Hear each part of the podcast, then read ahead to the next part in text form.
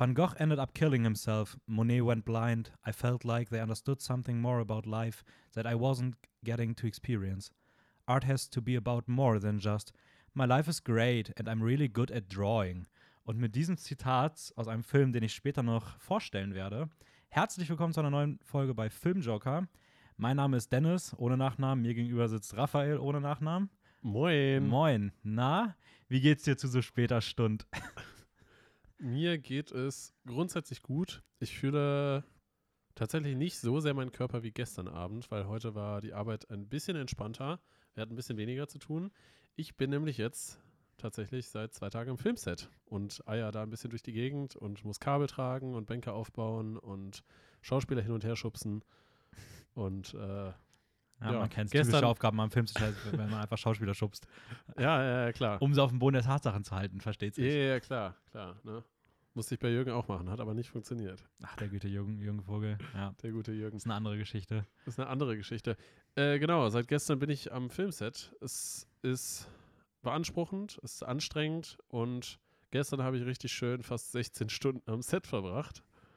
Heute waren es nur 13. Ne? also man voll. kann ja ein paar Abstriche machen. Aber deswegen jetzt schön abends um halb zwölf noch Podcast aufnehmen. Muss auch mal sein. Ja, wir müssen halt, wir müssen abliefern. Wir müssen sind jetzt in Folge 30. Wir sind wieder da, wo wir angefangen haben. Die Nachtaufnahmen. ähm, Ja, richtig Ja. schön. ist doch schön. Ja. Wie geht's dir? Ach, mir geht's, mir geht's auch ganz okay. also, ähm, ja, weiß nicht, irgendwie, ich habe das Gefühl, jetzt gerade kommen so die ganzen Sachen noch rein, die so in der Klausurenphase liegen geblieben sind, Mhm. die jetzt irgendwie alle noch so anfallen, so viele kleine To-Dos und ja, ich arbeite gerade auch so ein bisschen die nächsten gefühlt acht Wochen im Podcast schon mal vor, damit ich jetzt im Sommer da ein bisschen entspannter rangehen kann und wollte auch, will auch schon mal so ein bisschen was skripten. Da kommen ja auch viele Disney-Sachen und so weiter und so fort, aber da könnt ihr euch auch was freuen. Und ja, deswegen gerade ein bisschen stressig, neuer PC. Ja, man hat schon schwer im Leben. Neu, neuer, neuer PC ist echt schlimm. Ja, man hat schwer im Leben. Ähm, Nee, aber sonst alles super. Ich freue mich natürlich jetzt, dass wir hier sind. Ja, ich habe mitbekommen, du, du genießt deine Formel 1-Fahrten. Ich, ich, ich lebe es voll. Man muss, man muss seinen Donnerstag und Mittwoch auch nutzen. Ähm, ja, eben. Ja, nee, und äh, ja, nee, es sind, sind, sind okaye Tage. Bin jetzt mal gespannt aufs, Wo- aufs Wochenende. Ähm, es kommen so viele gute Sachen, gute Sachen ins Kino. Aber Weißt du, Ja. worauf ich mich freue? das Wochenende, Rippchen.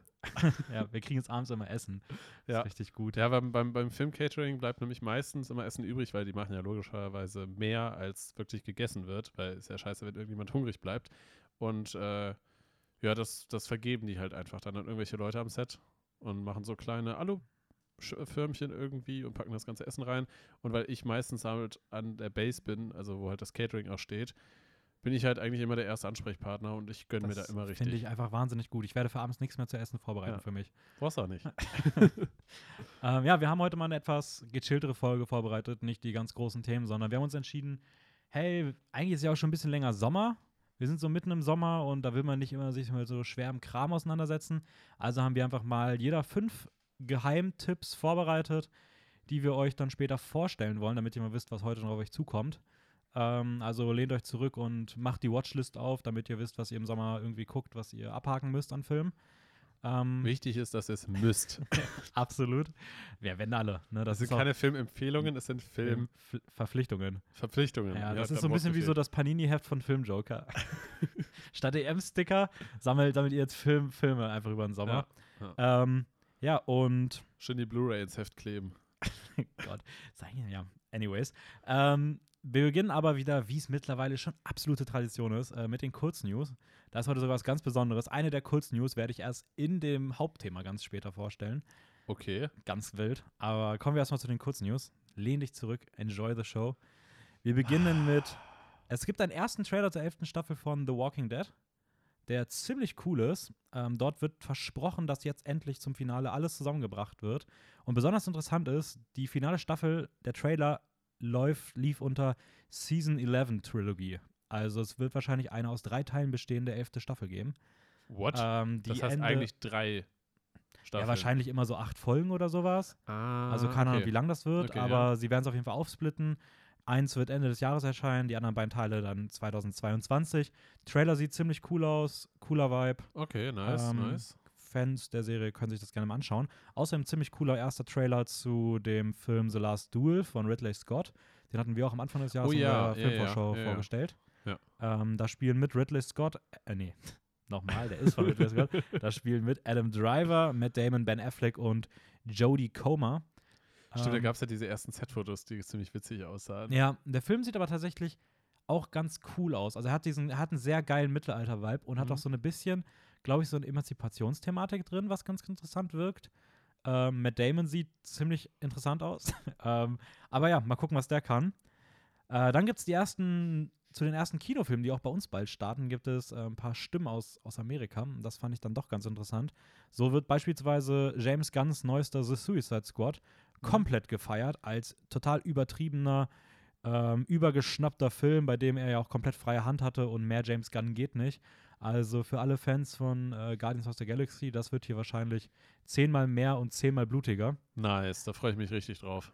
Ja, kann man, glaube ich, auch. Also ist, ist doch genau das, was wir haben wollen. Ja. Ähm, und außerdem gibt es die ersten kleineren Feedbacks zu The Green Knight. Ein Film, der bei mir in den Ah, Top der, 5 des ja. Jahres ist. A24. Ja, der neue 24-Film. Ähm, es gibt noch keine ausführlichen Feedbacks, es gibt nur erste Kritikerstimmen und die sind überragend. Also wir reden hier wirklich von Fantasy-Highlight des Jahres. Ähm, mal gucken, ob das dann im Finale auch wirklich so dem standhalten kann. Aber das ist auf den ersten Blick auf jeden Fall mal sehr, sehr, sehr, sehr, sehr vielversprechend. Und ähm, ja, The Green Knight, wer den noch nicht auf dem Zettel hatte, trotz dessen, dass wir den immer wieder empfehlen, vielleicht da noch mal ein Auge aufbehalten. Der wird jetzt Ende des Monats in Deutschland, glaube ich, und Ende nächsten Monats dann in Österreich okay, erscheinen. Okay, der erscheint schon, okay. Ähm, außerdem, witzige kleine Sache, äh, nach 40 Jahren auf dem Index hat äh, I Spit on Your Grave eine FSK 18 bekommen und wird damit bald wieder erhältlich sein. Also, das ist ja dieser krass brutale Rape, Horror, Revenge-Film. Okay. Ähm, so einer der ganz großen Klassiker, der aber auch sehr umstritten ist. Mhm. Ähm, wusste, also ich rückwirkend denke ich mir jetzt klar, okay, war es logisch, dass der auf dem Index war. Wusste ich aber so wirklich gar nicht. Und ja, der ist da jetzt auch runter. Und immer noch nicht I Saw the Devil. Warum kann dem Film keiner mal eine FSK 18 geben und den mal in einer Version rausbringen, wo nicht 13 Minuten fehlen? What the fuck? Das war doch der Film, wo du irgendwie auf Russisch auf YouTube oder so. Ja, wo ich die ganzen Ja. Wrestling-Szenen auf YouTube mir zusammengesucht habe. und die auch brutal waren, aber da habe ich viel Schlimmeres schon gesehen. Ja. Und der soll so gut sein. Der steht bei 4,0 oder so bei Letterboxd. Ja, schwierig. Lächerlich. Naja. Ach, übrigens, einen, den ich vergessen habe, ähm, ja, ich hab doch, wir haben doch über diesen Film von Nicolas Cage geredet mit dem Trüffelschwein. Ja. Äh, der bekommt richtig heftige Kritiken. Also wir reden hier Also von einer der Filme, nee, positive. Positive. Wir reden hier von Leuten, die sagen, einer der Filme des Jahres, ähm, Geheimfavorit für viele Awards am Ende des What Jahres, the fuck? beste okay. Nicolas Cage-Performance seit gefühlt zehn Jahren. Ähm, Krass. ich habe einigen Leuten, denen ich aus dem amerikanischen Raum folge bei Letterbox, so Kritiker, haben dem viereinhalb von fünf Sternen bei Letterbox gegeben. Also ähm, der scheint auf jeden Fall dann doch ziemlich gut zu sein. Okay, das klingt irgendwie mega random. Ja, aber äh, ich freue mich. Und die letzte ist, äh, Colin Farrell hat über seine Rolle in The Batman geredet. Der spielt dort ja den, also im neuen The Batman mit Robert Pattinson. Dort Ah, soll ja. er ja den Bösewicht äh, Penguin spielen, diesen Unterwelt, ähm, Anf ja, so So Mafia-Boss-mäßig? Ja, so ein bisschen, so ein bisschen so eine Version von so einem Ja. Mafia-Boss, so einem Ja. Schmierigen. Ähm, wer dazu mehr wissen möchte, einfach mal in die DC-Schurken-Folge von uns reinhören, da haben wir noch ein bisschen ausführlich über den geredet. Colin Farrell. Ist das dieser Schauspieler, der auch bei Seven Psychos spiel mitspielt? Mhm. Auch bei Fantastische Tierwesen 1. Genau. Ja. Okay, ja, dann weiß ich. Ähm, und er hat gesagt, er, man soll nicht zu viel erwarten. Er spielt in dem Film nur in fünf bis sechs Szenen mit, also nur in ein paar Minuten. Wird also wahrscheinlich eine sehr kleine Rolle sein, die Okay. eher vielleicht auch vorbereitend für potenzielle Fortsetzungen ist. Somit wird der Fokus wahrscheinlich, was die Antagonisten angeht, dann sehr stark auf dem Riddler von Paul Dano liegen. Und damit würde ich sagen, kommen wir, sind wir raus aus den Kurznews und ich übergebe den, den Redestein an, an dich und frage dich, Raphael, was hast du in deinem Recap vorbereitet? Ach, Recap, stimmt. Ich hatte Ja. gerade im Kopf, dass du schon bei den Filmempfehlungen Nee, wir machen jetzt meist fix das Recap. Ja, fix das Recap. Ich habe tatsächlich eine Trilogie genommen und zwar Kung Fu Panda. Die habe ich, die habe ich gesehen vor, ich glaube, zwei Wochen waren das ungefähr. Zwei Jahren. vor, vor zwei Jahren habe ich irgendwann mal Weiß ich auch nicht mehr so wirklich, aber das ist ein netter Äh, nee, vor, vor zwei Wochen ungefähr habe ich die gesehen. Ähm, das ist eine dreiteilige, also drei, Trilogie sagt es ja eigentlich schon, sorry. Zwei, oder? zwei, dreiteilige, zwei Filme. Äh, verteilt über acht Jahre tatsächlich. Der erste ist von 2008, der zweite von 2011 und der dritte von 2016.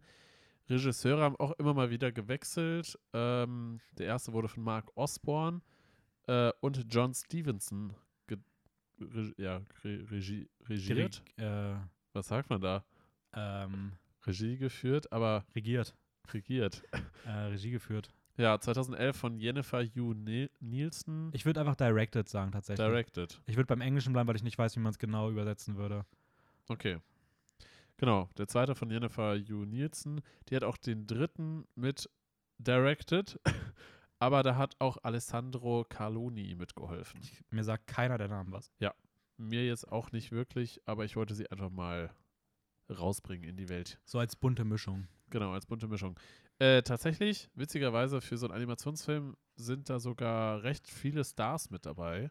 Äh, Jack Black zum Beispiel Mhm. spricht Poe, Dustin Hoffman ist dabei, Angelina Jolie, äh, Jackie Chan, Seth Rogen und Lucy Liu. Ich glaube, Ja, den die Namen. kennt man auch aus dem, also die kann man auch gerade, die, also in Filmen mit Jackie Chan kann man, glaube ich, auch mit Lucy Liu rechnen. Ich meine, Ah, die haben okay. auch in öfter schon einen Film zusammen gespielt. Okay, weil den Namen kannte ich jetzt nicht so sehr, aber ich war irgendwie überrascht, als ich jetzt nachgesehen habe, welche Stimmen da alle dabei sind. Ja, es die- ist eine bekannte Riege. Genau, genau.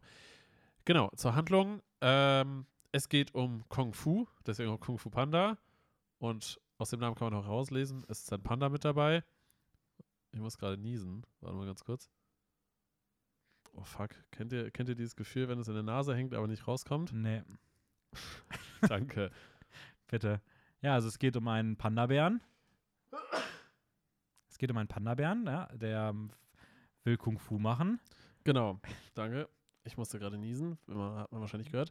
Genau, äh, es geht um Kung Fu. Es ist ein Panda dabei. Äh, der Panda spielt. Ach so, Gesundheit. Man merkt ja voll, wenn ich unhöflich bin. Also ich sage ihm natürlich immer Gesundheit, das habe ich jetzt, mache ich jetzt nicht nur für den Natürlich. Podcast.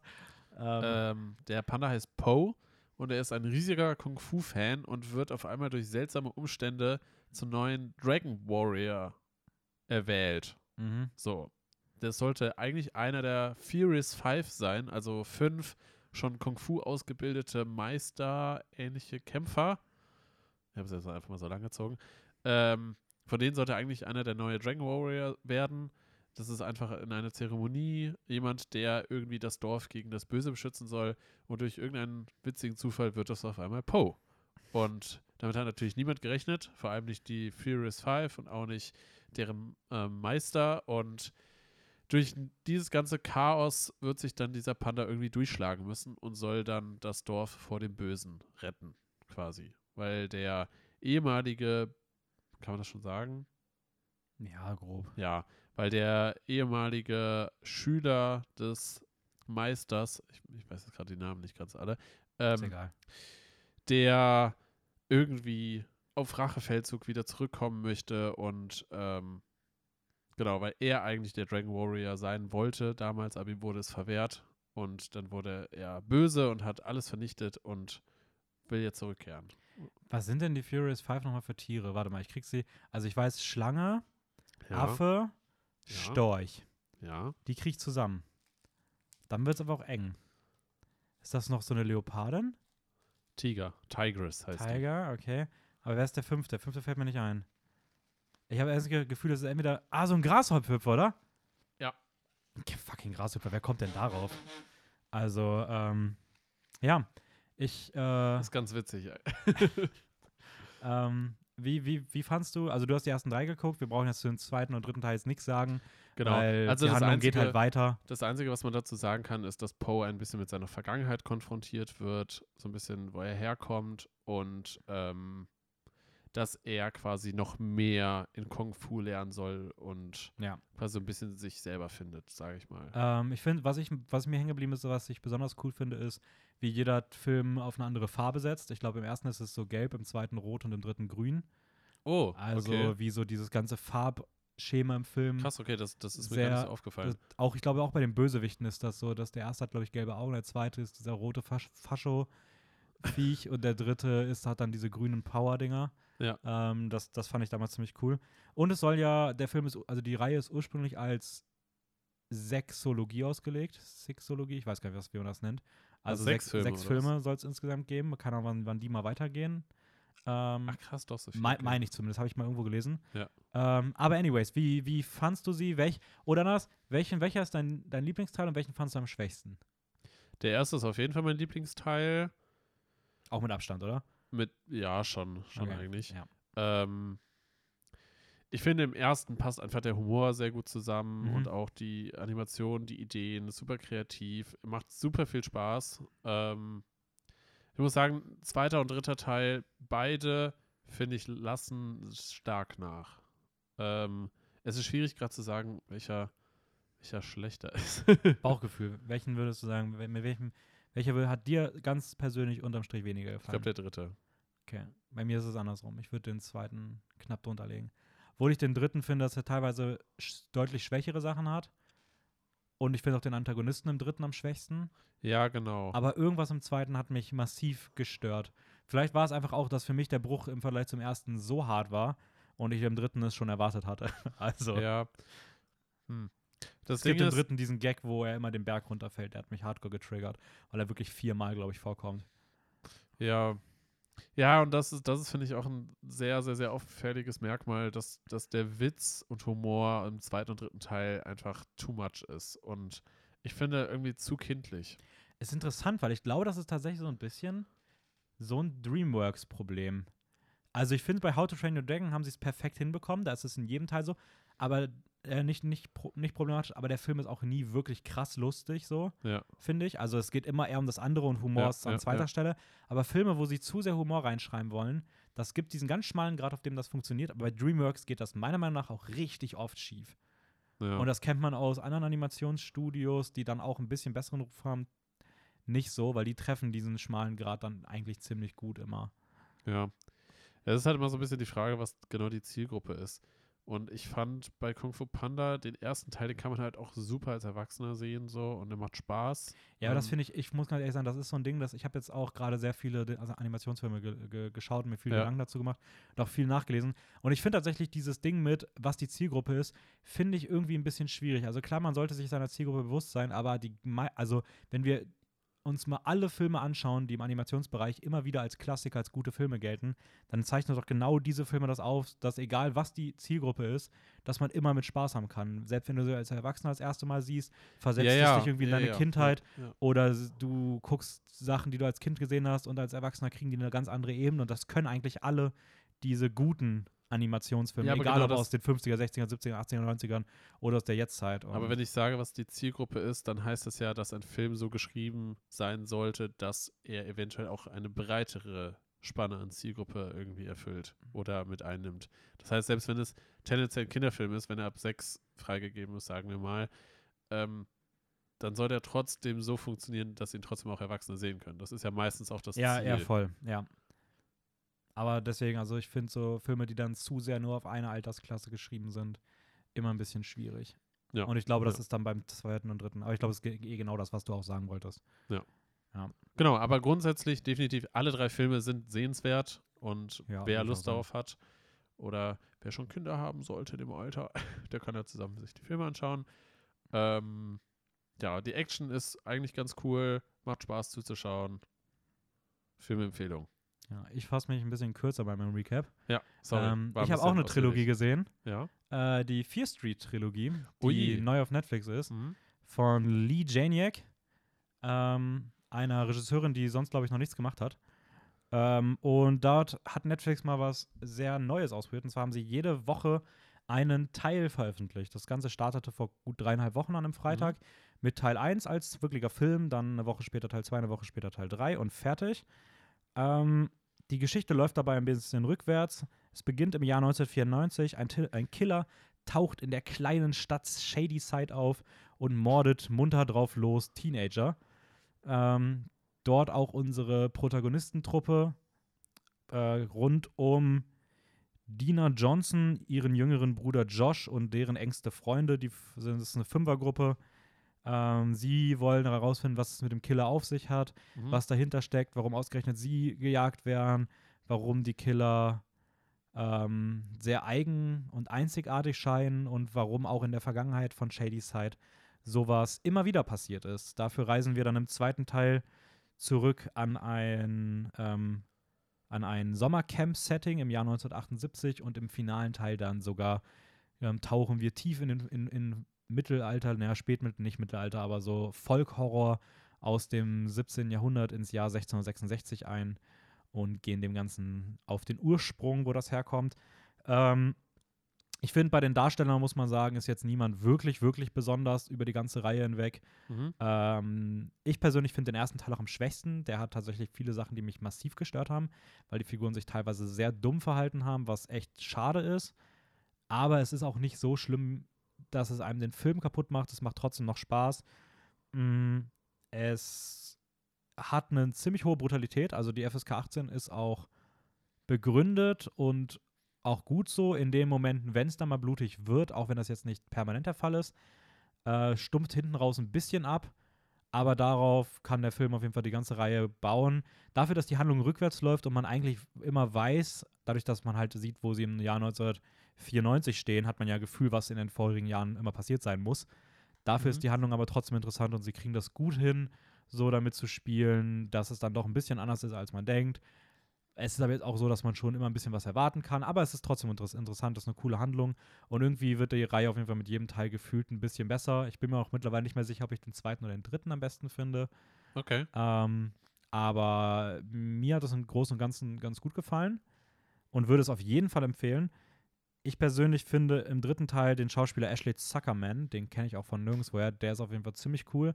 Und im zweiten Teil eh die Showstealerin der gesamten Serie, ähm, äh, Sadie Sink, die kennt man beispielsweise auch aus Stranger Things. Da spielt sie dieses rothaarige Mädchen aus der Gruppe. Ähm, Die, Ich glaub, die ab- eher Jugendliche. ja, die Jugendliche, Ja, die ja, glaube ich, ab ja. Staffel 2 dazu kommt. Ja. Die auch in diesem, in diesem komischen da Eis oder, oder Drinkladen oder sowas arbeitet, glaube ich. Nee, nee, nee, ich rede wirklich von, nee, nicht die, also die, die, das Kind. Das Kind? Ja, die, die Schwester von dem Billy. Max heißt sie, glaube ich. Ah, ja, Ja. ja, okay, die sorry. spielt im zweiten Fear Street mit. Äh, und die ist wirklich, also man, man sieht einfach, sie ist mit Abstand die beste Schauspielerin von allen. Okay, ähm, okay. Ja, sonst, die Musik ist sehr präsent. Im 90er-Setting fand ich sie ein bisschen drüber, weil da haut, haut der Film wirklich gefühlt jede zwei Minuten einen 90s-Song um die Ohren. Im 70er-Setting auch, aber da sind die Songs einfach geil, deswegen hat das da einfach bei Ja. mir voll funktioniert. Und den letzten Teil mochte ich einfach, weil ich dieses Folk-Setting voll gerne mag. Im letzten Teil gibt es immer so Jahrmarktsmusik. Ich finde die Musik im letzten Teil toll. Ich mag einfach so dieses Folk-Lore-Setting. Ja. Ähm, kann natürlich nicht mit einem Meisterwerk wie The Witch mithalten, ist auch nicht so ganz realitätsgetreu, aber es ist trotzdem eigentlich ganz, ganz cool gemacht. So hat auch eine LGBTQ-Plus-Thematik im Kern der Geschichte, ähm, was Okay. ich auch cool fand und so nicht erwartet hatte, als der Film losging. Ähm, und die Regisseurin hat gesagt, dass sie einen FSCU machen möchte, ein Fear Street Cinematic Universe. Also sie hat noch richtig Bock auf ganz, ganz viele weitere Teile. What? Ähm, FSU? ja, das habe ich mir selber ausgedacht, aber sie Ach hat so, gesagt, okay. sie plant mit Fear Street dachte, so sie etwas wie das das. so gesagt. nee, sie hat gesagt, sie plant sowas wie das MCU von Fear Street und dann fand ich es einfach passt, Lol. das so zu nennen. Also mal gucken, was da noch kommt. Ähm, und damit würde ich sagen, steigen wir ins Hauptthema. Hauptthema. Jeder hat fünf Filme vorbereitet. Ich weiß, du hast noch keinen meiner Filme gesehen. okay. Ich glaube, du kennst sie trotzdem alle, beziehungsweise habe ich, ich sie schon mal dir- davon gehört. Du hast vielleicht zumindest schon mal von gehört. Zumindest bei so vier. Beim anderen bin ich mir nicht sicher, ob wenn ich die mal in einem Satz erwähnt habe, ähm, ob du es dir gemerkt hast. Aber ich sage mal, vier kennst du bestimmt vom okay. Namen her. Okay. Bei dir habe ich keine Ahnung, welche, welche du genommen hast. Du hast gesagt, ich kenne sie alle. Ja, du hast definitiv alle schon gesehen. Wir lassen uns mal überraschen. Wir haben auch schon zum Teil über diese Filme mal im Podcast geredet, aber es kann sein, dass, ich weiß nicht, ob sie dann nur mal irgendwann erwähnt wurden und ich meine vielleicht im alten Podcast noch, in den alten Folgen, die Ja, okay. jetzt nicht online sind. Ja, ich bin, ich bin mal gespannt. Ja, wir hatten nämlich mein Leben davor. Ja. Ähm, ich bin mal gespannt. Du, wir machen das am Abwechseln. Du beginnst. Wir versuchen uns mal nie zu lang zu halten, damit wir hier Okay. schön sportlich durchkommen. Aber ähm, wir kriegen auch ein gutes Gefühl dafür, wie Ja, schnell ja, wir sind. ja, ja, ja, ja. Und wir haben auch ein bisschen die Zeit im Blick. Dann, dann beginn mal. Vielleicht kannst du irgendwie, hast du irgendwas rausgeschrieben, ähm, sowas wie Ja oder Regisseurin? Ja. Dann sag mal sowas und ich versuche mal raufzukommen. Okay. Also, Regisseur, glaube ich. Ich bin mich hundertprozentig sicher, weil der Name. Ich sage einfach mal, ich lese mal nur den Mhm. Namen vor. Ist Anurag Basu. Sagt dir das was? Ja, das sagt mir tatsächlich was. äh, ist es aus welchem Jahr ist der? 2020. Ist das Ludo? Okay. Ludo! Ich Habe hab- ich mir tatsächlich, habe ich, hab ich überlegt, ob du den reinnimmst. Okay. Weil ich glaube, über Ludo haben wir schon mal irgendwann irgendwie geredet, aber ich fand, es Ja. ist halt irgendwie eine eher, eher unbekannte Produktion auf Netflix, die man meistens eigentlich nur findet, wenn man sie sucht, Ja. quasi, und sie wird einem nicht wirklich angezeigt. Ähm, und es ist meiner Meinung nach ein extrem cooler Film. Ja, vielleicht noch ganz kurz als Einschub. Ja. Ähm, wenn ihr jetzt sagt, aber die Filme kenne ich alle, ja, man muss natürlich ein bisschen gucken, was man genau nimmt und ähm, was Geheimtipps sind. Wir haben jetzt so ein bisschen geguckt, dass wir, wir haben gesagt, wir nehmen nur Filme, die bei uns unter 100.000 Bewertungen auf IMDb genau. haben. Das ist auf jeden Fall was, wo man sagen kann, die Ja. viele Leute werden das vielleicht noch nicht kennen, deswegen ja, das so als unser Also, Maßstab. es kann natürlich sein, dass Leute den schon gesehen haben und dass, dass man den Namen schon mal gehört hat und das dann heißt, Hä, wie, aber es ist ja nichts Unbekanntes. Ja, es ist nicht zwangsläufig etwas extrem Unbekanntes, aber es sind trotzdem coole Filme, die jetzt nicht unbedingt im Mainstream bekannt sind. So, das wollte ich nur deswegen- noch mal kurz sagen. genau. Deswegen, okay, also Ludo. Ludo aus dem Jahr 2020 von Anurag Basu. Er geht zweieinhalb Stunden, ist eine indische Produktion und ja, man hat sich da gedacht, man, man will, äh, ich habe einfach Schachspiel aufgeschrieben und nicht, Mensch, ärger dich nicht. man wollte das Schachspiel verfilmen. Nein, man wollte das Spiel Mensch, ärger dich nicht irgendwie in eine Filmversion verwandeln. Ähm, es hört sich auf den ersten Blick erstmal ziemlich langweilig an, aber es ist einfach so gehandelt worden, dass man vier verschiedene Geschichten erzählt, die parallel irgendwie erzählt werden. Man denkt sich erstmal so, hä, ist vielleicht am Anfang ein bisschen verwirrend alles, aber es nimmt alles seinen Lauf und diese vier Geschichten überschneiden sich nach und nach und nehmen Einfluss aufeinander und sorgen quasi in der jeweiligen Geschichte für Chaos. Und das ist, finde ich, extrem kreativ, sehr cool umgesetzt. Das finde ich eine wunderschöne komödiantische, aber auch tragische und actionreiche Mischung aus vier verschiedenen Geschichten. Und ich finde, sowas hat es so bisher noch nicht wirklich gegeben. Ja, Ja. finde ich, finde ich auch. Also ich finde auch, der ist, ähm, ich mochte den auch sehr gerne. Also ist auch einer Ja, meiner Favorites ja. aus dem letzten Jahr. Ich finde, er macht einfach unglaublich viel Spaß zu schauen. Ja, voll. Und vor allem, zweieinhalb Stunden klingen erstmal mega abschreckend, aber der Film fühlt sich nicht ansatzweise nach Nee, zweieinhalb nee, Stunden an. nee. Also, Einfach weil auch irgendwie ständig etwas passiert. So, also auch die Action ist, finde ich, cool eingesetzt und hat auch einen gewissen Humor mit drin. Ähm, und die Geschichten sind auch teilweise etwas schräg drauf. mhm. ja. Aber es passt einfach, finde ich, auch sehr gut in dieses indische Setting. Alles. Absolut, weil Inder sind immer ein bisschen schräg drauf. Nein, aber ich meine weiß, was du meinst. Also, Generell der Vibe ist irgendwie, ja. ist irgendwie sehr stimmig. So. Ja. Spielt auch ein bisschen mit so Bollywood-Erwartungen, aber ist es dann auch nie wirklich. nee, also es ist nichts komplett drüber, finde ich. Mhm. Ähm, klar, okay, thematisch sind natürlich ein paar extremere Sachen dabei. Also es geht dann halt teilweise um irgendwelche so Mafia-Boss-ähnliche Leute oder sowas. Ähm, und es ist natürlich auch viel Gewalt und sowas alles auch mal zu sehen. Und dann auch mal Explosionen oder sowas. Aber es ist jetzt nichts, wo man denkt, so typisch Bollywood, wo jemand durch die Luft fliegt und in der Luft auf einmal zehnmal eine Schraube macht und weiß nicht was. Also sowas kommt jetzt eigentlich nicht vor. Nee, das nicht. Das Ja. stimmt schon, ja. Auf jeden Fall große Sehempfehlung. Kann man auf Netflix schauen. Welchen Film hast du dir rausgesucht? Ja, das war Ludo. Ich würde sagen, wir lesen am Ende, machen, sagen wir nochmal alle Filmtitel, dann ja. könnt ihr jetzt erstmal entspannt zuhören und am Ende dürft ihr die, die Notiz-App in eurem Handy aufmachen und dann lesen wir die Titel nochmal vor. Ich hoffe, wir vergessen das nicht. Ähm, ja, beginne ich mal. Ähm, kleiner Spoiler vorweg, ich habe, ich habe ja so eine Top 350 Filmeliste und vier der Filme, die ich heute vorstelle, sind dort bei mir in den Top 100 drin. Also absolute, Ei, ei, ei. meine, Okay. vier meiner absoluten Lieblingsfilme. Der erste, mit dem ich starte, ist jetzt keiner, der bei mir, ich glaube, der ist nicht mal in den Top 350 drin. Fand den trotzdem aber echt extrem gut. Es ist ein sehr aktueller Film, der ist auch aus dem letzten Jahr und ist einer, den ich gerne für, das, für den Rückblick des letzten Jahres geguckt hätte. Und Ja. einer von dreien, den ich nicht geschafft habe. Und ich habe gedacht, dann reiche ich den jetzt in dem Stil ein bisschen nach, weil ich den trotzdem sehr, sehr gut fand. Ähm, er ist auf Netflix Ja, Er ist aus dem Jahr 2020 ja. und er heißt The 40-Year-Old Version, äh, Version. Mein 40-jähriges Ich. Ah, Ähm, okay. Regie, Also nicht dieser 40-jährige. 40 nein, nicht Jahre 40, Jungfrau. nicht, nein, nein, nein, The, the 40-Year-Old Version. Ähm, Rada Blanc führt äh, Regie, das ist ihr Regiedebüt. Sie spielt gleichzeitig auch die Hauptrolle. Sie hat Ei, auch noch nie in einem Film mitgespielt. Sie hat zahlreiche Preise für, also generell gewonnen, gilt als eines der größten ja, Filmmacherinnen, Talente aktuell, die es so gibt. Der Film ist in Schwarz-Weiß gehalten, sieht wunderschön aus. Ähm, und ja, es geht um, um, um sie. Also sie spielt eine Frau, die auch Rada heißt, also genau wie sie. Okay. Und sie möchte, sie geht auf die 40 Jahre zu. Ähm, sie hatte immer, stand sie kurz vorm Durchbruch als Theaterregisseurin, aber so wirklich ist es nie dazu gekommen, ähm, weswegen sie jetzt, wo sie kurz vor ihrem 40. steht, irgendwie ein bisschen so daran zweifelt, ob es noch was wird und ja, nicht so ganz weiß, wohin mit sich.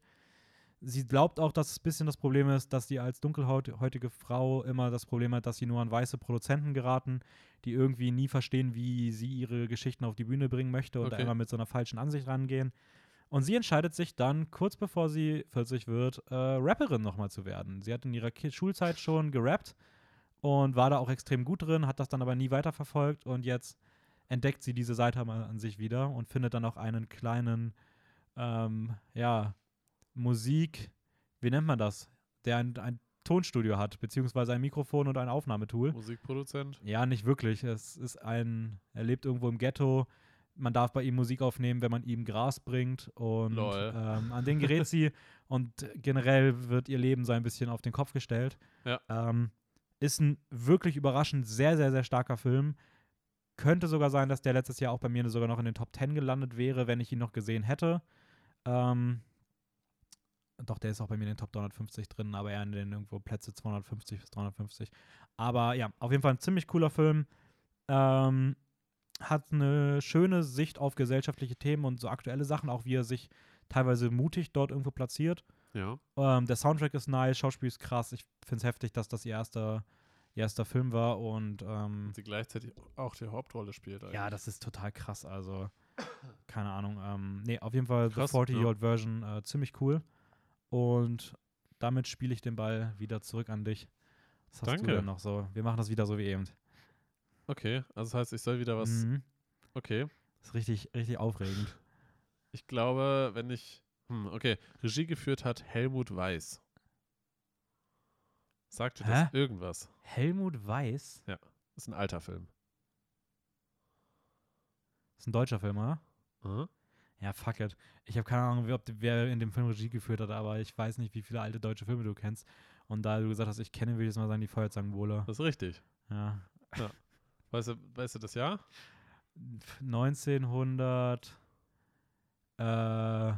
1968? 44. Das ist noch Ende, Ende Zweiter Weltkrieg. Ja, stimmt, das war richtig scheiße, peinliche Sache von mir. Weil, Komm ich auf die 60er? weiß ich auch nicht Passt genau. überhaupt nicht, nee. Also es gab, ich glaube, damals, als, als wir darüber geredet hatten, in mal einer Podcast-Folge, da hatte ich auch so ein, so ein Fun-Fact mit irgendwie, dass der Hitler auch gezeigt wurde und Goebbels ja, und sowas alles. voll. Stimmt, also ja. und Können die wir das rausschneiden mit der 1968? Was? Können wir die 1968 rausschneiden? Nee. Ach, der wird. Genau. Die Feuerzangenbowle mit einer Laufzeit von einer Stunde und 37 Minuten ähm, zeigt dieser Film in der Hauptrolle Heinz Rühmann, der ähm, witzigerweise, ich, ich weiß nicht, wie alt er war, ich glaube, aber über 40 damals und er hat, hat in dem Film einfach einen Schüler gespielt. Ja. Ähm, beziehungsweise am Anfang des Films ähm, sieht man eine ältere Herrenrunde, wie sie abends in einer Kneipe oder Spelunke quasi eine Feuerzangenbowle machen und drum herum sitzen und sich unterhalten. Und äh, der Schauspieler Heinz Rühmann dann in der Rolle des Dr. Johannes Pfeiffer äh, dazukommt und sie unterhalten sich und äh, so ein bisschen über, über alte Zeiten, über Schule und wie witzig es doch damals war. Und dann sagt äh, der Dr. Pfeiffer, dass er nur Privatunterricht hatte und deswegen dieses Leben in der Schule nie erlebt hat und daraufhin ja, kommen sie einfach auf die Idee, dass er die Schule auch besuchen sollte nochmal und dann dieses ganze Schulleben nochmal miterleben soll. Ja, und genau darum geht der Film. Er verkleidet sich als Schüler und macht die ganze Zeit Unfug. Ja. Ist eine sehr witzige Komödie mit sehr viel Charme und Witz und ich finde auch super viel Herz. Und ähm, man soll sich, finde ich, nicht davon abschrecken lassen, dass es noch ein alter Film ist. Er ist auch in Schwarz-Weiß, meine ich. Mhm. Ja, doch, müsste in Schwarz-Weiß sein. Ähm, man soll sich aber davon nicht abschrecken lassen, weil ich finde, der Film ist schon echt sehr, sehr, Der sehr ist schön. super. Der ist sehr schön. Also es war lange Zeit einer meiner, Fa also mein liebster deutscher Film, Mhm. bis ich dann jetzt Ende letzten Jahres und Anfang dieses Jahres ein paar gesehen habe und da jetzt ein, zwei noch vorgeklettert Ja, sind. ja. Aber der gehört auch zu meinen absoluten Favorites. Also ähm, nicer Film. Ja. Cool. Habe ich damit aber überhaupt nicht gerechnet, dass du den nimmst. Hatte ich Echt gar nicht nicht? dem Schirm. Nee. Ja. Ähm, Weil ich finde, das ist so ein Film, der, ich glaube, er ist etwas unbekannter, aber gerade in unserer Generation, würde ich sagen. Ja, Ja. gerade in unserer Generation. Aber er gewinnt tatsächlich äh, richtigen Kultstatus an vielen Universitäten, gerade in Deutschland. Gerade zu Weihnachten, oder? Äh, gerade zu Weihnachten, Ja. genau, gerade zu Weihnachten rum, gerade weil Feuerzangenbowle dann halt so ein Ding Ja. ist, was man dann gerne mal macht.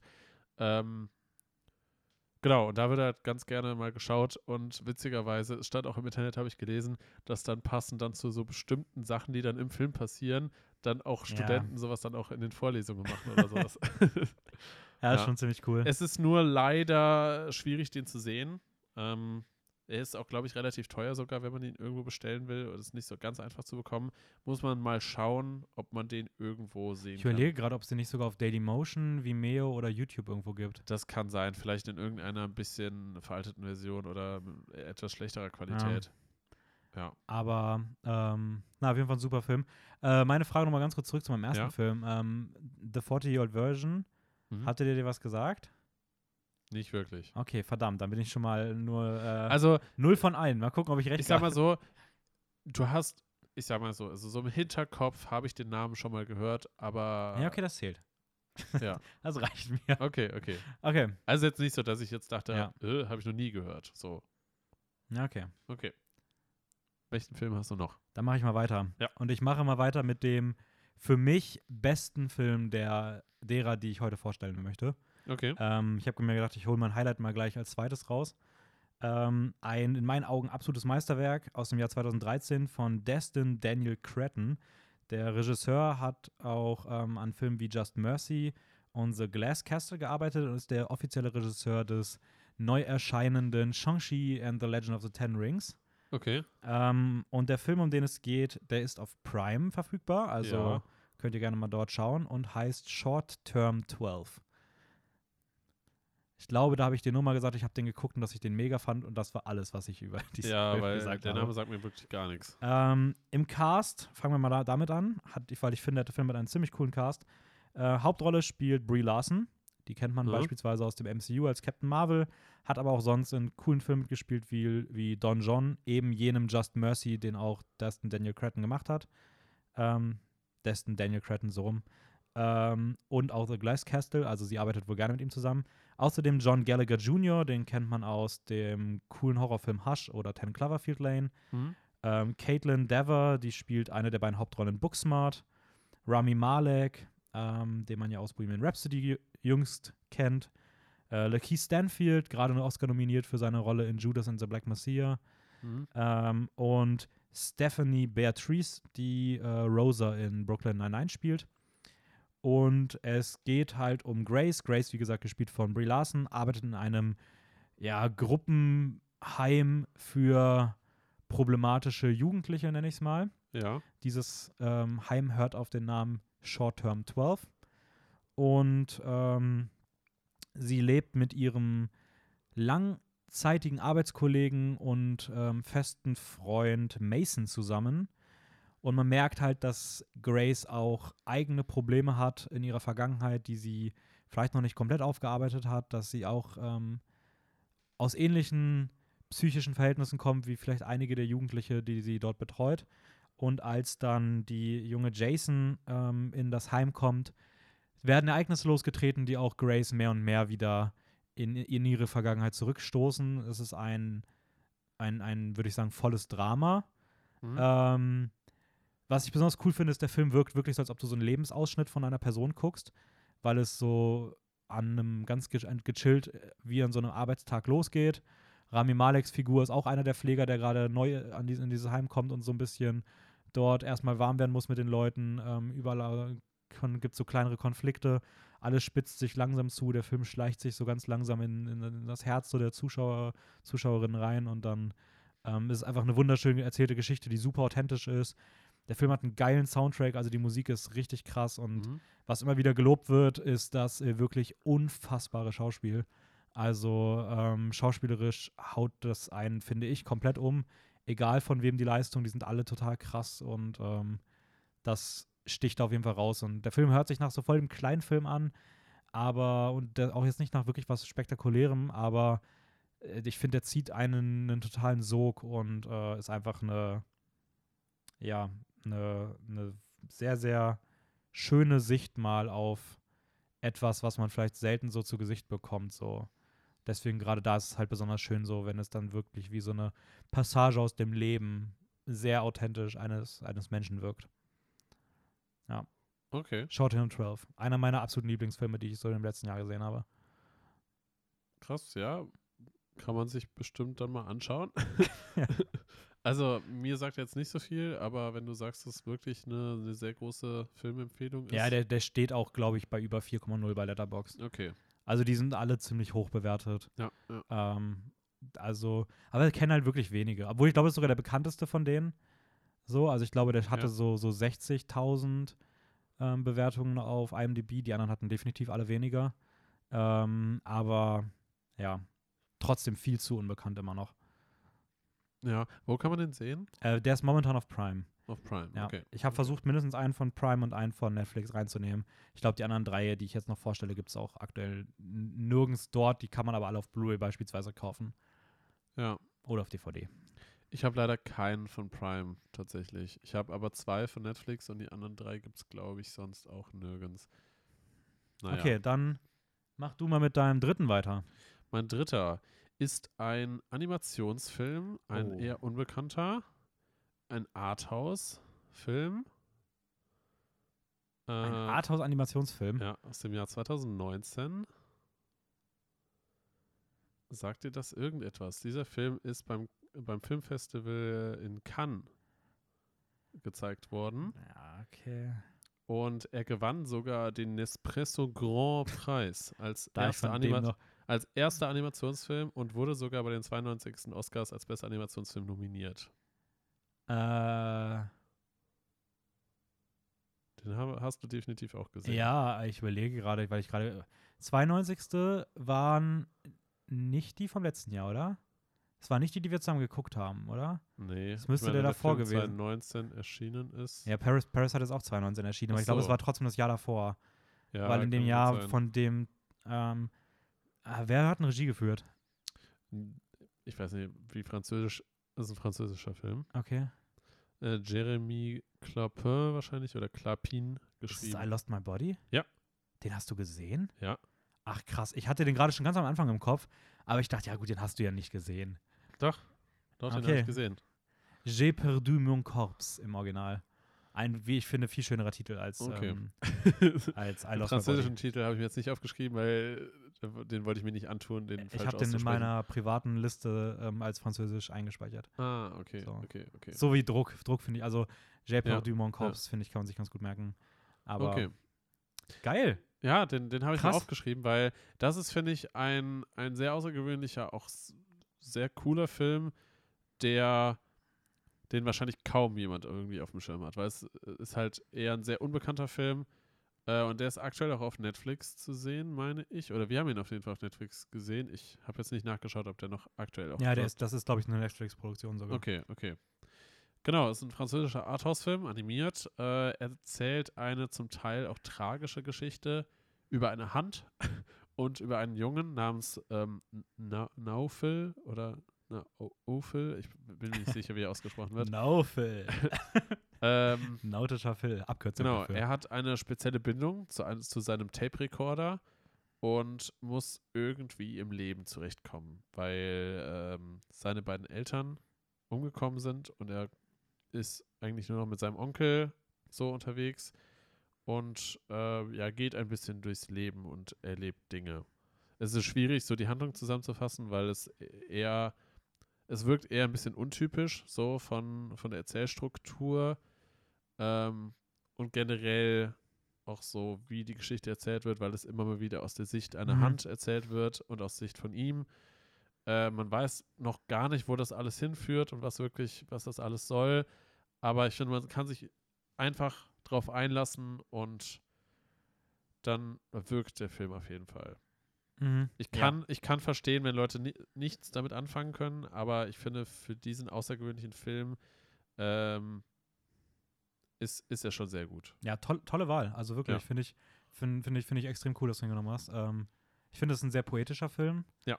Über das Leben irgendwie. Ja. Und wenn man so in der Stimmung ist, sich mit sowas berieseln zu lassen, dann, dann funktioniert er ziemlich gut. Er, er hat auch viele sehr ruhige Stellen, ähm, aber wie gesagt, da, da muss man sich halt irgendwie drauf einlassen können und man sollte ihn nicht schauen, wenn man, wenn man sich so denkt, "Äh, was für ein Kack. So, also dann, dann, klar, dann, dann funktioniert der Film auch nicht. So. Ja, voll. Ja, aber ich bin, ich, ich war sehr überrascht, wie kreativ er irgendwie ist. So gerade mit der ja, Hand. absolut. Also, Ja. und er Ja. sieht toll aus, hat eine geile Musik. ja, ähm, ja. ja, coole Wahl. Ja, fand ich auch. Ähm, ich mach weiter. Ja, gerne. Nach äh, Schwarz-Weiß-Drama und absolut realistischem Drama kommen wir zu Horror-Drama. Ähm, kleiner Sprung mal ein bisschen im, im Genre, aber irgendwie Mhm. habe ich gerade gemerkt, dass ich dann trotz dessen, dass ich Abwechslung wollte, doch irgendwie Drama bei mir sehr durchzieht. Ähm, ich liebe einfach Dramen, aber es hat trotzdem jeder jetzt eine andere Note und jetzt kommen wir wirklich zu eher einem Horrorfilm. Ja. Ähm, einen, den ich jetzt schon viermal im Recap nehmen wollte. Und immer ist was Aktuelles dazwischen gekommen. Da habe ich gedacht, jetzt packe ich den einfach hier rein, fertig. Dann habe ich den auch weg. ähm, auch einer meiner absoluten Lieblingsfilme, den ich im Rewatch jetzt sogar noch besser fand. Wir bleiben in Frankreich. Das ist nämlich auch ein französischer Film aus dem Jahr Okay. 2016. Regie geführt hat Julia Ducournau. Ähm, woher man die noch kennt, komme ich am Ende zu. Da, da, da äh, versteckt sich nämlich auch die vorhin angekündigte, ähm, nachgereichte Kurznews noch. Okay. Ähm, und im Original heißt der Film Grave. Äh, Im Cast mh, kann man vor allem Garance Marillier empfehlen, die auch die Hauptrolle spielt, auch in dem Film, den ich gleich noch kurz erwähnen werde. Hat das was mit der News von I Spit on Your Grave zu tun? Nein, gar nichts. Okay. Nein, nein, nein. Ich dachte jetzt gerade, weil du so meintest mit und Grave und das hätte Nein, jetzt nein, irgendwie gut nein. zusammengepasst. Ähm, und es ist ein bisschen schwer bei dem Film genau zu sagen, worum es geht. Ich will da jetzt auch nicht zu viel sagen. Es ist auch ein bisschen schwer, das Genre einzuordnen, weil ja, es ist irgendwie überall als Horror angepriesen, aber man sollte jetzt auch keinen klassischen Horrorfilm erwarten, weil dafür ist er halt sehr ruhig, beziehungsweise es ist kein typischer Horror. Es ist irgendwie sehr viel Drama, aber auch nie zu viel, sondern ist immer noch in diesem Horrorgenre irgendwie drin. Mhm. Es ist ein bisschen Coming of Age drin, ähm, aber im Endeffekt ist es einfach ein verdammt guter Film. Und zwar geht es um Justine. Justines Familie, sie erleben sich, sie ernähren sich ihr Leben lang vegetarisch. Und ähm, als sie 16 Jahre alt wird, äh, wechselt Justine an eine Medizinschule. Sie ist nämlich hochbegabt. Und an dieser Medizinschule ist auch schon ihre ältere Schwester. Ähm, Justine ist bisher in ihrem Leben eher eine eher ruhige, pflichtbewusste, bisschen zurückhaltende, ja, junge Frau, die äh, hier jetzt aber auf einmal in eine ganz neue Welt gerät, nämlich voller Testosteron geladener und partymachender Medizinstudenten. und in einem Aufnahmeritual, was gang und gäbe ist, ähm, was auch sehr ernst genommen wird, wird sie dazu gebracht, ein, ein Stück Fleisch zu essen, das erste Mal in ihrem Leben. Und Wow, das okay. löst in ihr eine sehr harte Reaktion aus, die dann immer mehr in einen psychischen Trance-Horror-Trip sondersgleichen rutscht, über den ich nicht sagen möchte, in welche Richtung das geht. Ja. Ähm, aber es geht dann auch sehr viel um die Beziehung zu ihrer sehr gegensätzlichen Schwester. die Ähm, nur Fleisch ist. und ähm, ich finde es ist ein bisschen ein verstörender Film. Also in den Szenen, wo er reinhaut, da trifft er einen auch richtig. ja. Ähm, und er hat die mit besten Partyszenen, die ich jemals gesehen habe. Also die Partyszenen sind der absolute Wahnsinn. Dieses College, Uni, Hochschul-Vibes werden da richtig geil rübergebracht. Ähm, ist ein bisschen eher was Langsameres. Also man sollte jetzt kein, ja, keine Ahnung, ähm, Hollywood Horror Jumpscare Festival erwarten. Ähm, und ja, ich finde auch wirklich schön diese Station des Erwachsenwerdens. So, die, deswegen finde ich gerade diesen Coming-of-Age-Part ziemlich gut. Die Musik ist geil, der, der Schnitt ist ziemlich cool. Es wirkt ein bisschen von Szene zu Szene gesprungen, aber ich finde, das passt halt auch irgendwie zu dem Film. Mhm. Deswegen finde ich das sogar eher eine Stärke. Die Schauspielerinnen sind unfassbar gut. Also ich hoffe, dass man da noch viel mehr von sehen kann. Und der Film hat eine ziemlich coole Metaebene, wenn man so überlegt, für was das alles stehen könnte. Ähm und er heißt übrigens Raw. Ich glaube, ich habe den Titel noch gar nicht gesagt. Nee, hast du nicht. Ja, der Film heißt Raw. Äh, Nice. also im Original Grave, aber der offizielle? Titel ist Raw. Raw, Raw habe ich schon mal gehört, aber äh, puh. Ja, ich habe dir, den Film, ich hab dir den Film ein bisschen anders mal im ersten Ding, als ich mir über den geredet habe, ein bisschen anders was erzählt, aber ich finde, das nimmt ein bisschen zu viel vorweg. Deswegen habe ich die Handlung jetzt ein bisschen anders zusammengefasst. Okay. Ja, meinst du nicht, dass der Grave heißt? Er heißt im Originalen heißt der Grave. Ah. Okay, im Ähm, Original. aber kann auch sein, dass es. Grave ist, ich weiß Französisch, Grave. aber er heißt auf jeden Fall im Oder einfach nur Gr. Gr. Gr. Nee, aber er heißt aber Raw. Ja, sorry, mein Fehler. Raw, R-A-W, ähm, wie War, nur rückwärts. Ähm, und Wie War. auf jeden Fall einer meiner Top 3 Horrorfilme of all time, würde ich sagen. Okay. Ich finde den nice. ziemlich geil. Also gerade beim zweiten Mal, ich habe den jetzt vor ein paar Wochen ein zweites Mal geguckt und da hat er bei mir nochmal ganz anders reingehauen. Ich habe allerdings auch mich nach, also ich habe den in einer ganz dummen Situation mal irgendwann geguckt und konnte mich nahezu nicht mehr an diesen Film erinnern. Ähm, das war irgendwie dumm und jetzt habe ich den halt nochmal gesehen und jetzt fand ich den, obwohl ich den mal erstmal schon geil fand, obwohl ich wie gesagt nichts mehr wusste. Aber ja, jetzt habe ich mir den mal so geguckt, wie man Filme sehen sollte und da war der nochmal dann nochmal eine Spur besser. Und damit darfst du ein vorletztes Mal ran. Ah nein, ganz kurz noch. Die Kurznews habe ich noch vergessen. Ähm, ich wollte noch was zu, zu Ja. noch was sagen. Und zwar, ähm, ja, Regie, Regisseurin Julia äh, Ducournau hat nämlich einen, einen neuen Film gemacht. Der heißt auf, der heißt äh, Titan, Titan. Und es geht um Titan. es geht um ähm, eine Frau irgendwie, die Männer mordet, die ihr im Weg stehen und sie tarnt sich selbst dann als Mann, um irgendwie damit durchzukommen. Ich wollte mir dazu noch nicht zu viel durchlesen. Der, okay. ist, der läuft jetzt gerade auf den ersten Festivals und äh, ist auch wieder ein Horrorfilm mit einem emanzipatorischen Hintergrund. Und der Film hat einfach aktuell die Goldene Palme in Cannes gewonnen und hat sich damit gegen große Favoriten wie beispielsweise The French Dispatch von Wes Anderson Lol, oder echt? durchgesetzt. Das ist der Hauptpreis der Filmfestival, des Filmfestivals in Cannes, ähm, den auch Parasite beispielsweise vor zwei Jahren gewonnen hat. Und den hat jetzt einfach Julia Ducournau mit ihrem neuen Horrorfilm geholt, was richtig krass ist. Sie ist damit auch erst die zweite Frau, die überhaupt diesen, diesen Preis mal gewinnt, den Hauptpreis. Und ich bin übertrieben gehypt, weil ich hatte den Film, bis ich das vor einer Stunde gelesen habe, nicht mal auf dem Schirm. Ich wusste nicht mehr, dass es einen Film gibt, der so heißt und dass der von ihr ist und der kommt. Und da ich den Film von ihr krass finde hier ähm, und der Film jetzt als Horrorfilm den Hauptpreis gewinnt, ist einfach insane. Ähm, also ja, Titan von ihr auf jeden Fall was, was man sich jetzt schon mal auf die, auf die, auf die Merkliste packen kann und da mal nach Ausschau halten kann, wann der vielleicht in die Kinos Huh, kommt. Okay.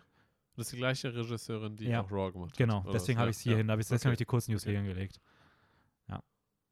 Interessant. Okay. Und das habe ich halt wirklich gerade eine halbe Stunde so, bevor wir angefangen haben, noch gelesen. Das steht nicht mal in meinem Skript drin, das habe ich jetzt einfach noch nachgereicht. Weird Flex, but okay. Ja, Profi. Profi muss man sein. Aber Ähm, das heißt, der läuft jetzt aktuell noch im Filmfestival? Oder? Ja, der läuft jetzt gerade, der läuft, äh, der hatte jetzt seine, nicht, ob der seine Weltpremiere in Cannes hatte jetzt. Also der ist jetzt wirklich gerade erst irgendwo gestartet. Okay, ja. ähm, ja. Der wird dann wahrscheinlich auch als französischsprachiger Film, wird es wahrscheinlich noch ein bisschen dauern. Ähm, Cannes hat jetzt nicht so das ganz krasse Line-Up dieses Jahr gehabt, muss man auch mal sagen. Also ich fand jetzt von den Filmtiteln her, wie gesagt, French Dispatch halt von Wes Anderson, wäre jetzt einer meiner Favoriten gewesen. ja, die können ja alle nix. nur vom Namen. Annette war der Eröffnungsfilm. Das war dieser sehr interessante Gothic-artige Musical, Werwolf, Liebesfilm mit Adam Driver in Hauptrolle, wo ich dir mal einen Trailer zugezeigt hatte, der so einen sehr weirden Vibe hatte.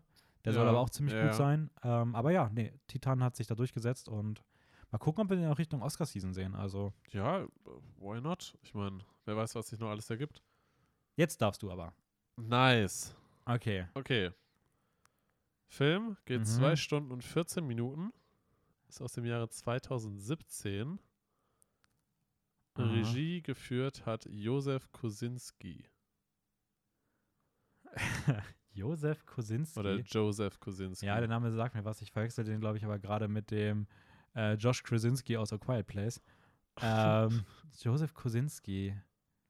Welche, nee, welches Genre? Was ist das für ein Genre? Ich würde Drama sagen. Es beruht auch auf einer wahren Begebenheit. Joseph Kosinski, fuck, der Name sagt mir was. Nee, komme ich gerade nicht drauf. Würde jetzt zu lange dauern. Hast du noch einen Tipp? Hm. Wer spielt die Hauptrolle? Miles Teller. Joseph Kosinski, Miles Teller. Unter anderem. Ähm, oh mein Gott. Oh, geil. Da habe ich auch, ich, den wollte ich sogar erst nehmen. Ähm, Hot Shots. no Way Out. Ja. Only the Brave. Only the Brave. Ja. Äh, Only the Brave ist der Originaltitel, meine ich, oder? Ja. Aber da hat man gedacht, die, die, die deutschsprachigen Leute wissen bestimmt nicht, was Brave heißt. Ähm, deswegen äh, nennen wir den Film lieber um und zwar No Way Out. Ja. Weil das ist wirklich alle, alles Wörter, die jeder versteht. Ja. Only, Only the Brave. oh, Äh, ein geiler Film. Ist ein sehr, sehr geiler Film. Und leider äh, habe ich gesehen, der, der ist damals wohl richtig, richtig schlecht in den Kinokassen gelaufen und hat unterdurchschnittlich viel eingenommen. War ein richtiger Flop-Film äh, und ist irgendwie total unbekannt aus irgendeinem Grund. Ja, leider schon. Ja. Obwohl es- thematisch, thematisch und er hörte sich natürlich auch erstmal nach was an, was jetzt die meisten Leute Ja. vielleicht nicht für ins Kino Ja. gehen würden. Genau. Es geht nämlich um die Feuerwehr. Kann man so ganz grob sagen. Also das heißt, in LA hört man ja immer mal wieder, auch in den letzten Jahren, dass da immer mal wieder riesige Brände zustande gekommen sind. Und ähm, einfach weil es halt so extrem heiß ist und sehr trocken und ähm, ja, da dann gewissermaßen halt Leute in Gefahr kommen, Siedlungen eventuell halt niedergebrannt werden und sowas alles. Und äh, da gibt es dann dementsprechend bestimmte Feuerteams, nenne ich sie jetzt mal, äh, die dann halt dafür sorgen, dass diese Waldbrände quasi unter Kontrolle gehalten werden. Die Hotshots. Genau, die Hotshots. Und Hotshots. Klingt auch einfach geil. genau. Und ähm, in diesem Film geht es halt um ein, ich sag mal, Feuerwehrteam, Mhm. nenne ich es jetzt mal, ähm, wo unter anderem die Schauspieler mitspielen: äh, Miles Teller, Josh Brolin, Jennifer Connelly und Jeff Bridges. Alle Bridges. vier fucking großartig Ja. in diesem Film. Richtig, richtig gute Schauspieler. Und richtig komisch, weil es sind eigentlich alles vier auch recht bekannte Schauspieler und trotzdem hat der Film irgendwie nicht so eine große Bekanntheit bekommen. Ähm, genau. Hauptrolle spielt Miles Teller. Ähm, er spielt Brandon McDonough oder McDonough. Ähm, er ist drogenabhängig, hat eine schwangere Freundin und kommt dann an einen Punkt, wo er mehr Verantwortung übernehmen möchte und ähm, möchte dann halt Teil von den Hotshots werden. Das heißt, Teil von diesem Feuerwehrteam. Und das führt natürlich irgendwie zu Komplikationen, gerade weil die, dieses Team da eigentlich einen sehr, sehr guten Ruf haben und dass sie da jetzt halt irgendwie so einen heruntergekommenen Idioten, der wahrscheinlich körperlich nicht mehr fit ist, weil er drogenabhängig ist oder war. Ähm, ja, aber der Charakter, ich habe mir jetzt gerade den Namen leider nicht aufgeschrieben, äh, der auf jeden Fall von, jo äh, von Josh Brolin gespielt wird, der entscheidet sich dann doch, ihn aufzunehmen. Was sagt?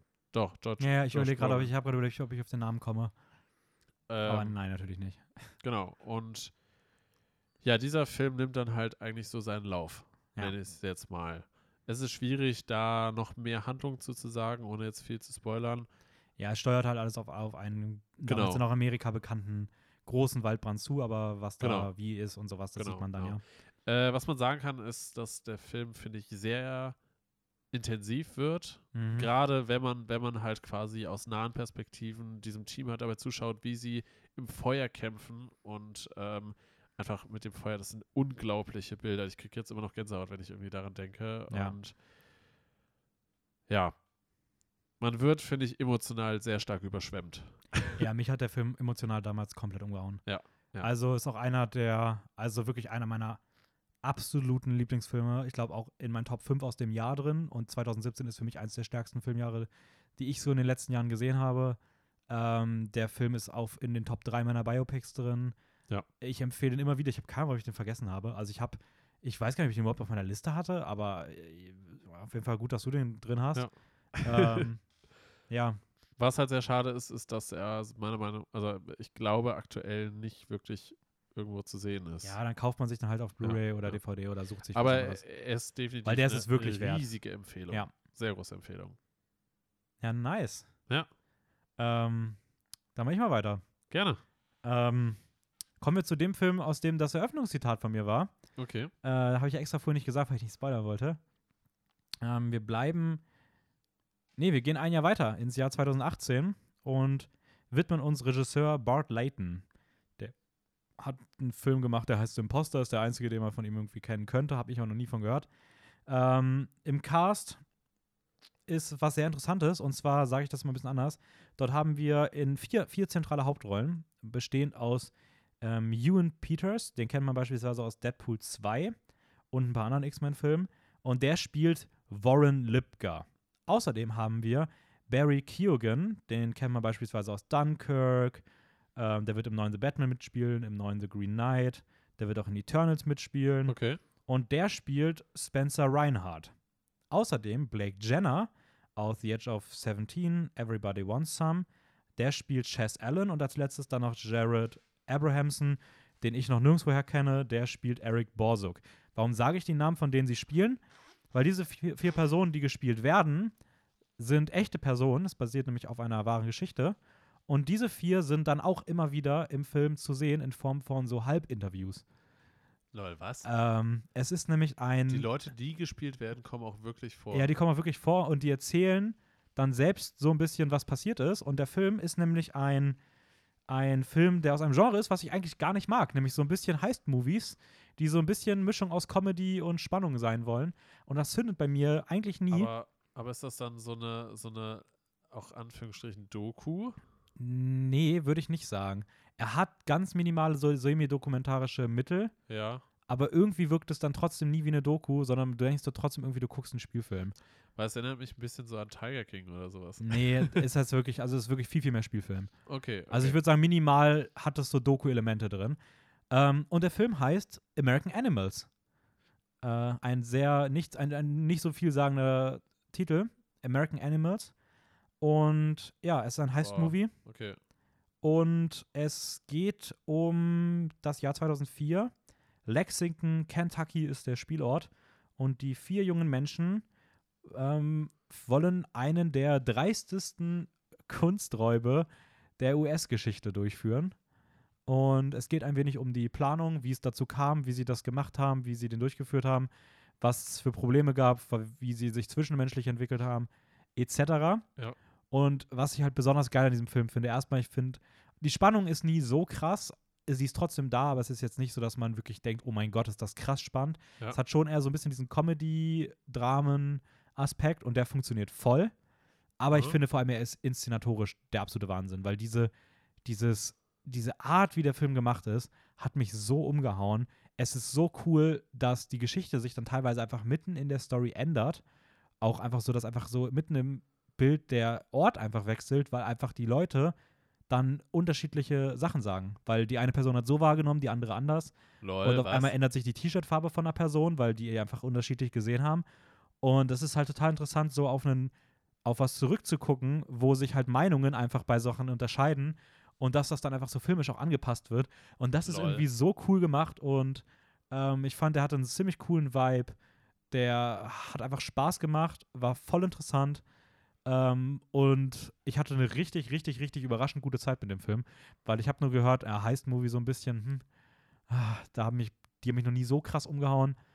Mal gucken, wie das wird, aber ich fand den richtig geil und ja, ähm, ja kleinere Empfehlung, aber American Animals, ähm, ich habe den auf Blu-ray, muss mal gucken, wo man herbekommt. Wie gesagt, meine Netflix und Prime-Filme habe ich schon durch, aber den wollte ich dann auf Krass. jeden Fall auch nochmal mit in den Ich Ring find's- werfen. Ich finde es immer faszinierend, wie unterschiedlich so Wahrnehmungen auch sein können, auch gerade wenn es um e Erinnerungen eigentlich geht. Weil wenn du jetzt sagst, dass das Leute erzählen, die das ja wirklich erlebt haben oder Ja. was, ähm, dass sie ja das nun, gut, ich weiß jetzt natürlich nicht exakt wie, aber wenn es um einen, einen Raub geht, irgendwie, dann werden sie ja zusammengearbeitet haben, gehe ich mal von aus.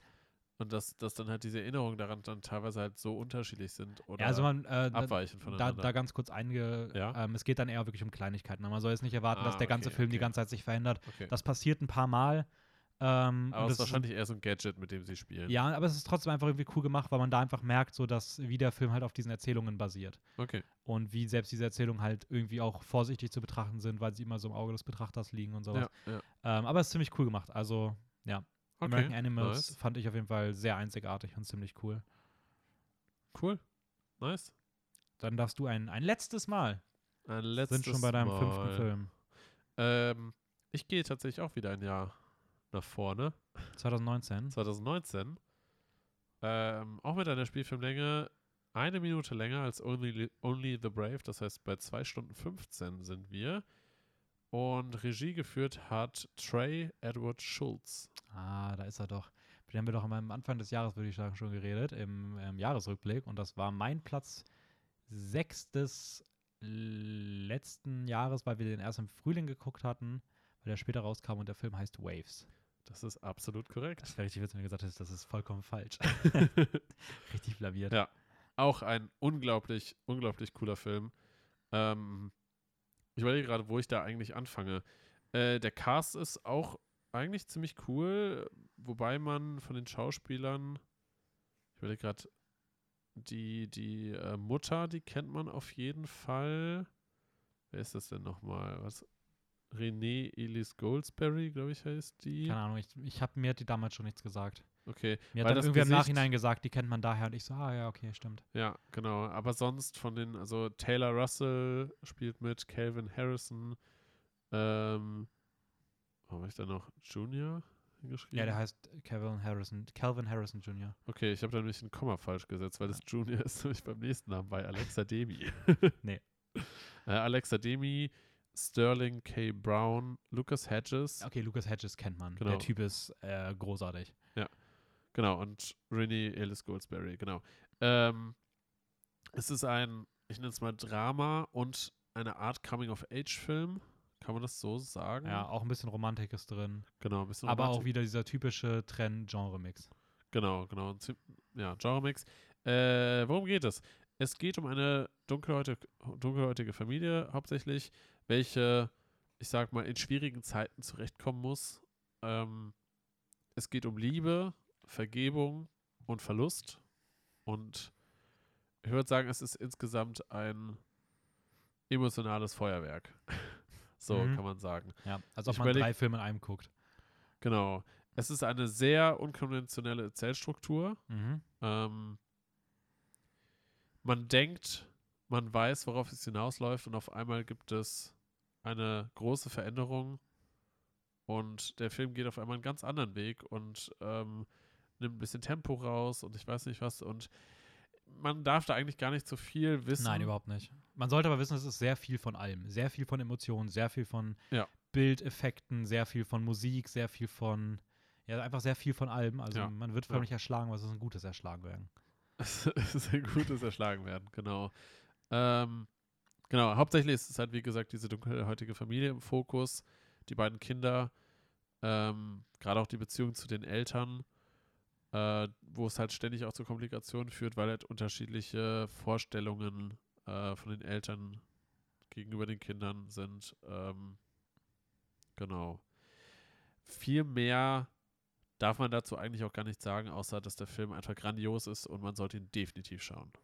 Ja, muss ich sagen, also du hast da wirklich, ähm, jetzt wo ich alle fünf gehört habe, auch wirklich sehr gut ausgewählt. Also dem kann ich auch nur absolut zustimmen. Das ist ein herausragender Film. Ähm, Wir haben ihn gemeinsam im Kino gesehen. ja, und wir waren alle hin und weg, die den gesehen Ja, haben. Wir waren ja. sogar zweimal drin.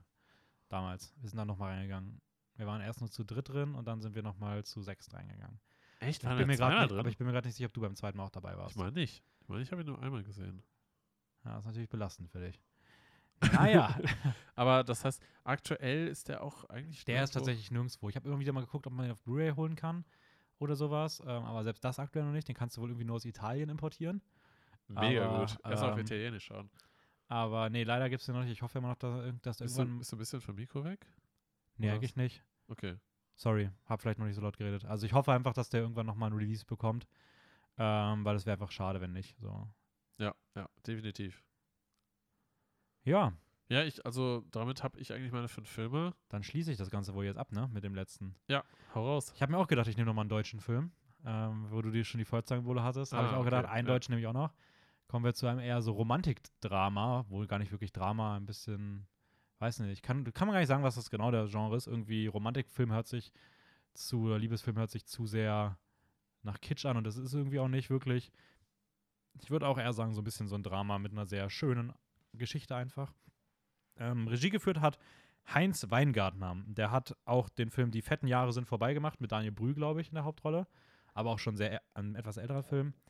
Und der Cast besteht eigentlich nur aus zwei Leuten, nämlich ähm, Maler Emde und Anton Spieker. Die beiden Okay. spielen, ähm, spielen Jule und wie heißt er? Ähm, Jan. Jule und Jan.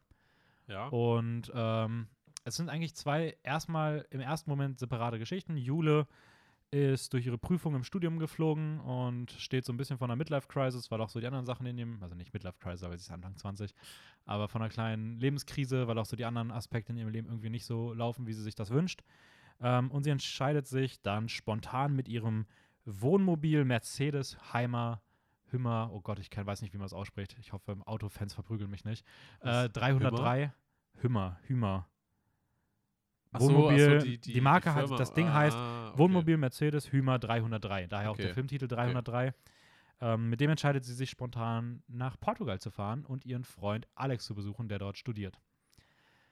Zur gleichen Zeit ähm, macht sich auch Politikstudent Jan per Anhalter auf den Weg und will nach Nordspanien fahren, um das erste Mal seinen leiblichen Vater zu treffen den er noch Ja. nie gesehen hat. Und er trampt halt und an einer Raststätte trifft er halt dann auf Jule und entscheidet, und beide entscheiden sich, diese Reise erstmal für ein gewisses Stück gemeinsam zu starten.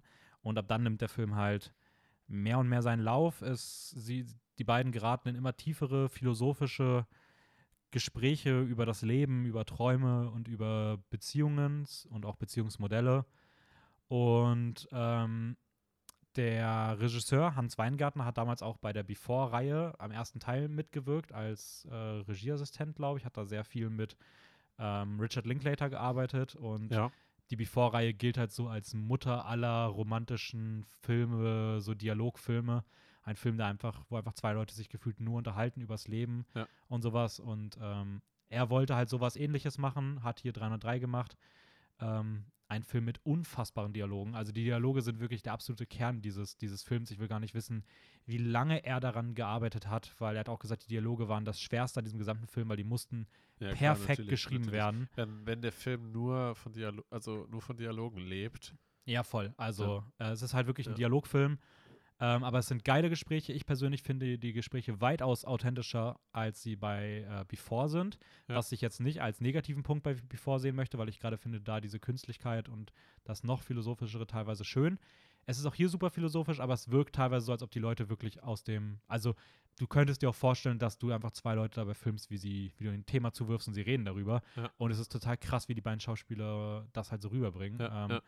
Also egal, ob das Maler Ende ist oder Anton Spieker. kann ich mich sogar noch an den Trailer erinnern. Ja, der ist, der, der, der Trailer wird halt dem Film einfach gar nicht gerecht. Also ähm, der Trailer ist trotzdem cool, aber der Film an sich haut einen dann halt wirklich komplett um, weil die Musik ist wunderschön. Ich glaube, ich habe fast jeden Song, der in diesem Film vorkommt, in meine Playlist gepackt. Ähm, die Bilder sind toll, es ist eine schöne Geschichte, es fühlt sich nie zu lange an, Mhm. ähm, es ist super authentisch und was ich ganz witzig finde, ist, äh, es gab so ein paar Pressestimmen, so da stand zum Beispiel ein Dialogfilm und, Film und eine Mischung aus Philosophie und Liebesfilm. Ähm, es ist ein Roadmovie, also sie sind halt die ganze Ja, Zeit irgendwie ja, mit dem Wohnmobil unterwegs, das ist irgendwie auch geil. Roadmovies sind immer cool.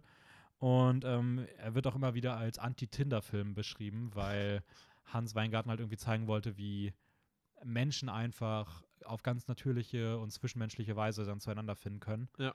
Ähm, und ja, weiß ich nicht. Ich finde den einfach wahnsinnig, wahnsinnig, wahnsinnig schön. Ähm, tolle Chemie zwischen den beiden Darstellerinnen.